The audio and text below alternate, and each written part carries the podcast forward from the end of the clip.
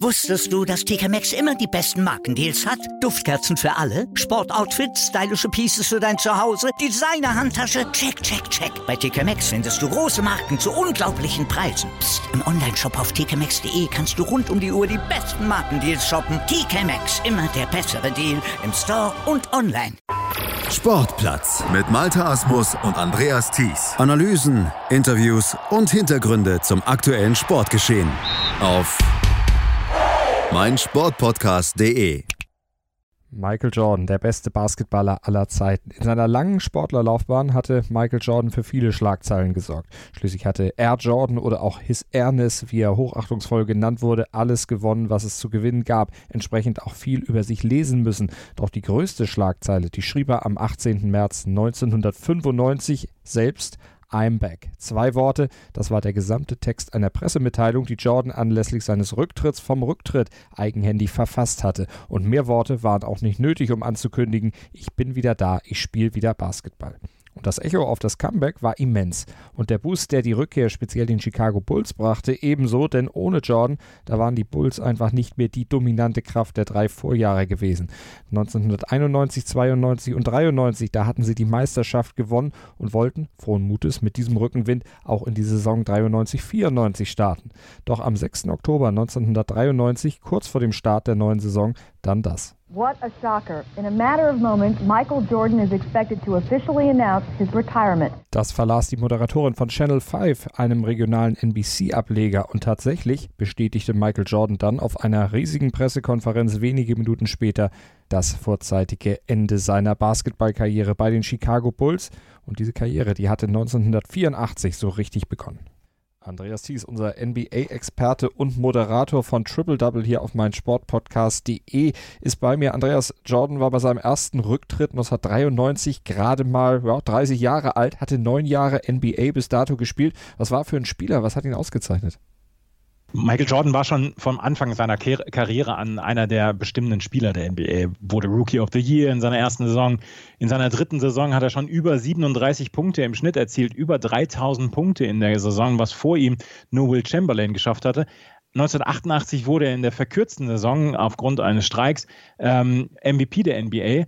Allerdings hatte er da noch immer Probleme in den Playoffs wirklich groß aufzutrumpfen. Seine Chicago Bulls waren immer dann an anderen Mannschaften gescheitert und kamen nie ins Finale. Erst als Coach Phil Jackson die Taktik auf die ja inzwischen legendäre Triangle Offense ausrichtete, äh, stellten sich die Erfolge ein. 1991 bis 1993 wurden die Chicago Bulls Meister, natürlich mit dem Spieler, mit dem alles überragenden Spieler Michael Jordan. Drei Meistertitel mit Chicago, was hat er sonst noch für Fußspuren hinterlassen in dieser ersten Ära, muss man ja sagen. Ja, er ist, also er ist der Superstar der Ende der 80er, Anfang der 90er geworden. Und er löste dann auch Larry Bird und Magic Johnson als beste Spieler dieser Liga ab. Seine Coolness, seine Bewegungsabläufe, seine spektakulären Danks, die wurden zu Ikonen des Sports und auch die Ikonen der, der Sportberichterstattung und der Fotografie. Wie viele Kinder und Jugendliche damals ein Jordan-Poster über dem Bett hingen hatten, das wohl ungezählt. Jeder wollte auch die nach ihm benannten Schuhe haben man war ja auch damals dann auch in Deutschland irgendwann dafür sensibilisiert. Olympia 92, das Dream Team natürlich mit Michael Jordan etwas woran man sich noch sehr gut erinnern kann, wenn man so letztlich unser Alter hat. Aber dann trat er 93 plötzlich zurück. Das wurde ja auch in Deutschland groß gecovert. Kann man sagen, dass er auf dem Höhepunkt seiner Schaffenskraft dann sagte, nee, jetzt ist Schluss? Ja, ja, unbedingt.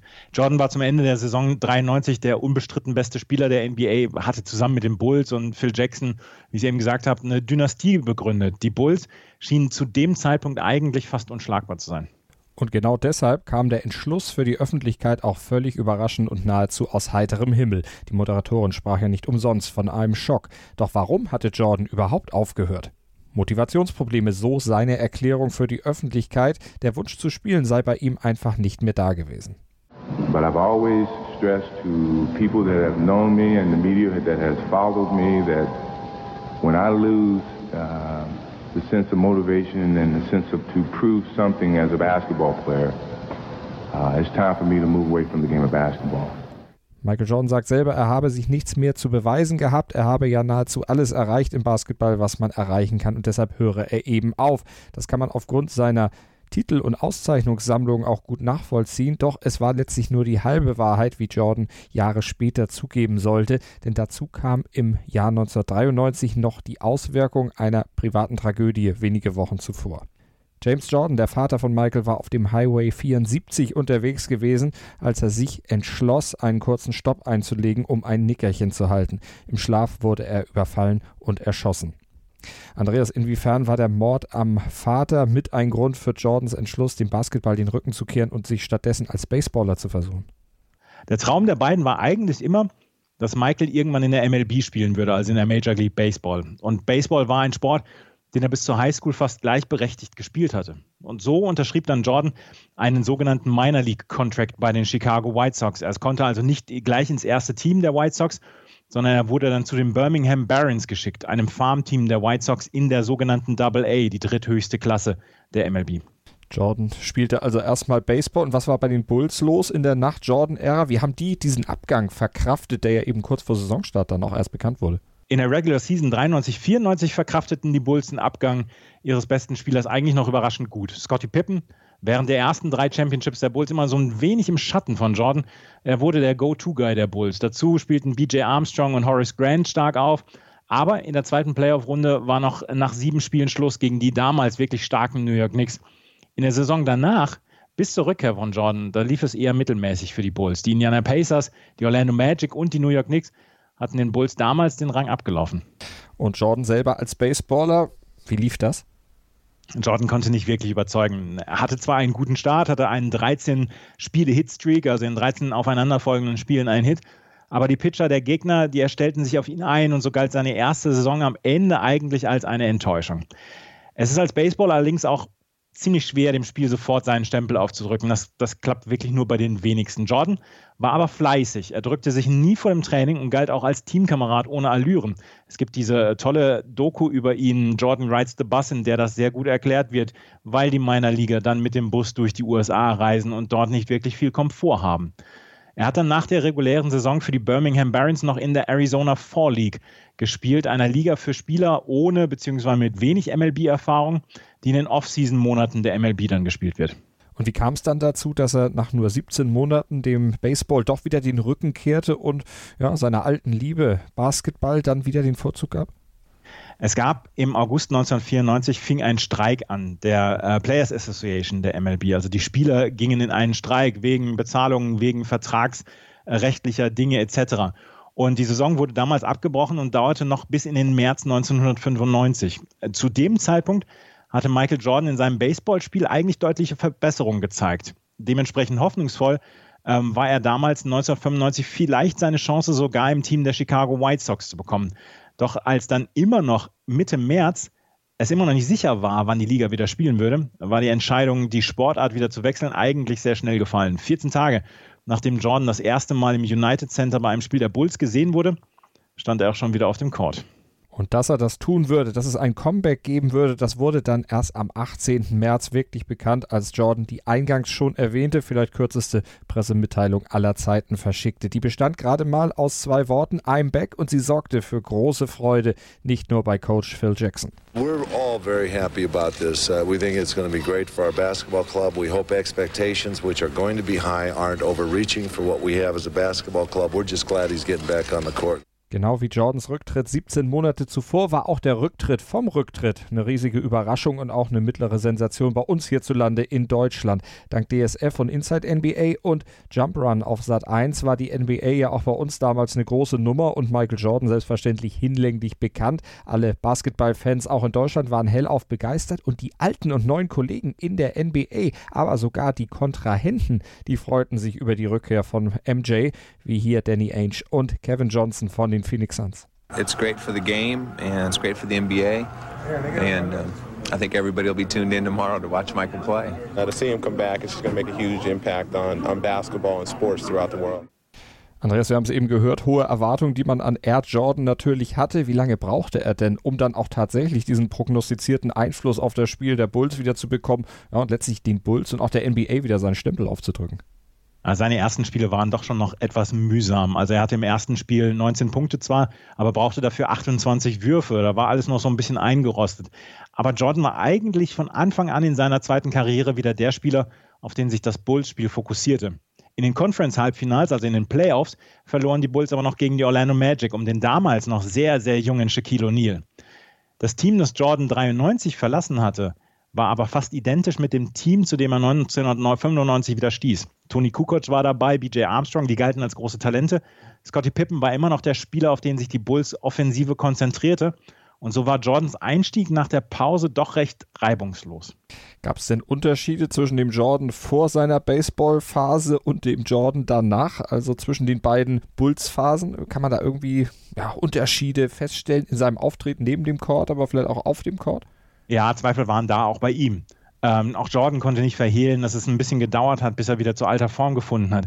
Er hatte als Baseballspieler ganz anders trainiert als beim Basketball. Beim Baseball musst du den Oberkörper trainieren. Das hatte er beim Basketball vorher gar nicht gemacht. Also er hatte eine komplett andere Körperphysiognomie. Und das dauerte etwas, bis er sich dann wieder wirklich dran gewöhnt hat. Und dann müssen wir natürlich noch über seine Rückennummer sprechen. Nach seinem Comeback, da spielte Jordan ja mit der 45. Das war die Nummer, die er schon auf der Highschool hatte, die er aber später nicht mehr nutzen konnte, weil er in einem Team mit seinem älteren Bruder spielte, der die Nummer für sich beanspruchte. Michael wechselte damals auf die 23, quasi die halbe 45 und die wurde legendär und nach seinem Rücktritt ja dann auch von den Bulls retired. Als Baseballer, da nutzte Jordan dann wieder die 45 und wollte das auch bei seinem Comeback als Basketballer tun weil er einen kompletten Neuanfang wollte. Aber davon nahm er schnell wieder Abstand. Andreas, wieso? Ja, das hatte auch viel mit Aberglauben zu tun. Die Fans waren nicht überzeugt, dass er der Alte werden könnte, wenn er die 45 trägt. Das Problem war aber, die Chicago Bulls hatten das Trikot mit der 23 schon aus dem Verkehr und unter das Hallendach gezogen. Aus Respekt vor Jordan wollten sie die 23, die Rückennummer von Jordan, nie wieder vergeben. Aber Jordan konnte dann auch dank einer Zahlung einer Strafe, einer Konventionalstrafe, diese Aktion dann wieder rückgängig machen. Im 23. Spiel nach seinem Comeback hat er dann die 23 wieder angehabt. Danach kann man jetzt äh, einfach so Storytelling-mäßig sagen, lief es dann. Äh, man wurde ja noch mehrfach Meister unter Jordan. War er das, der diesen alten Glanz dann den Bulls wiedergegeben hatte? Ist er der Hauptgrund gewesen? Ja, absolut. Er ist der Hauptgrund gewesen. Die Offensive, ich habe vorhin die Tri Triangle Offense schon angesprochen, war komplett auf ihn zugeschnitten. Zwischendurch hieß es einfach, gebt Michael Jordan den Ball und geht aus dem Weg und stört ihn nicht. Also das war, das war, das war die Herangehensweise damals an Michael Jordan und das war auch ähm, der Michael Jordan, der dann auch die äh, Spät-Bulls dann äh, geprägt hat und die drei Titel wären ohne Michael Jordan so nie möglich gewesen. Er trat dann ja nochmal zurück, kehrte dann nochmal zurück, allerdings da nicht zu den Bulls. Was hat er insgesamt als Spieler, als Mensch in der NBA hinterlassen in seiner aktiven Zeit? Ich glaube, wir übertreiben nicht, wenn wir sagen, Jordan hat die NBA auf ein neues Level gehoben. Die NBA wurde weltweit populär, auch natürlich, du hast es gesagt, durch die Teilnahme des Dream Teams bei Olympia 92. Jordan war einer der ersten wirklich globalen Superstars. Er war Vorbild für Millionen von Kindern, die Basketball erlernen wollten. Eigentlich ist die, ähm, die NBA, so wie wir sie heute sehen, wäre sie wohl ohne Michael Jordan nicht möglich gewesen.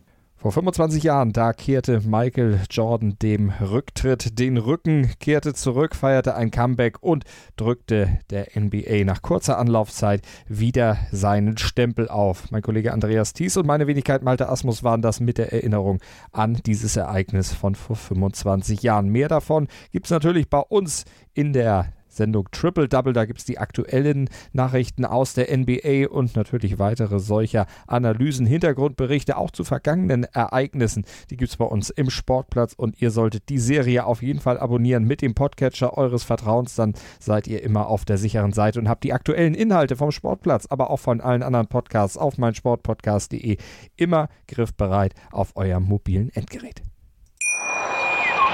Wusstest du, dass TK Maxx immer die besten Markendeals hat? Duftkerzen für alle, Sportoutfits, stylische Pieces für dein Zuhause, Designer-Handtasche, check, check, check. Bei TK Maxx findest du große Marken zu unglaublichen Preisen. Psst. im Onlineshop auf tkmaxx.de kannst du rund um die Uhr die besten Markendeals shoppen. TK Maxx, immer der bessere Deal im Store und online. Was zum Teufel, du Bastard, du bist tot, du kleiner Hundeficker. Und dieser kleine Hundeficker, das ist unser Werner. Ein ganz normaler Berliner Kleinstkrimineller, der dann aber im Knast das Ding seines Lebens dreht. Una Fantastica Risetta Perla Pizza. Er klaut seinem Zellengenossen ein Pizzarezept. Aber nicht irgendeins. Und mit dem eröffnet Werner dann die beste Pizzeria Berlins. Doch Werners Glück ist nur von kurzer Dauer. Denn es hagelt Probleme. Werners Pizzaparadies. Erstmals großes Kino- und Podcast-Format. Mit fetter Starbesetzung. Alina But, Kida Ramadan, Edin Hasanovic, Oliver Koritke, Ralf Richter, Ben Becker, Winfried Glatzeder, Anna Schmidt und viele mehr. Abonniert die Scheiße. Jetzt macht schon, mach!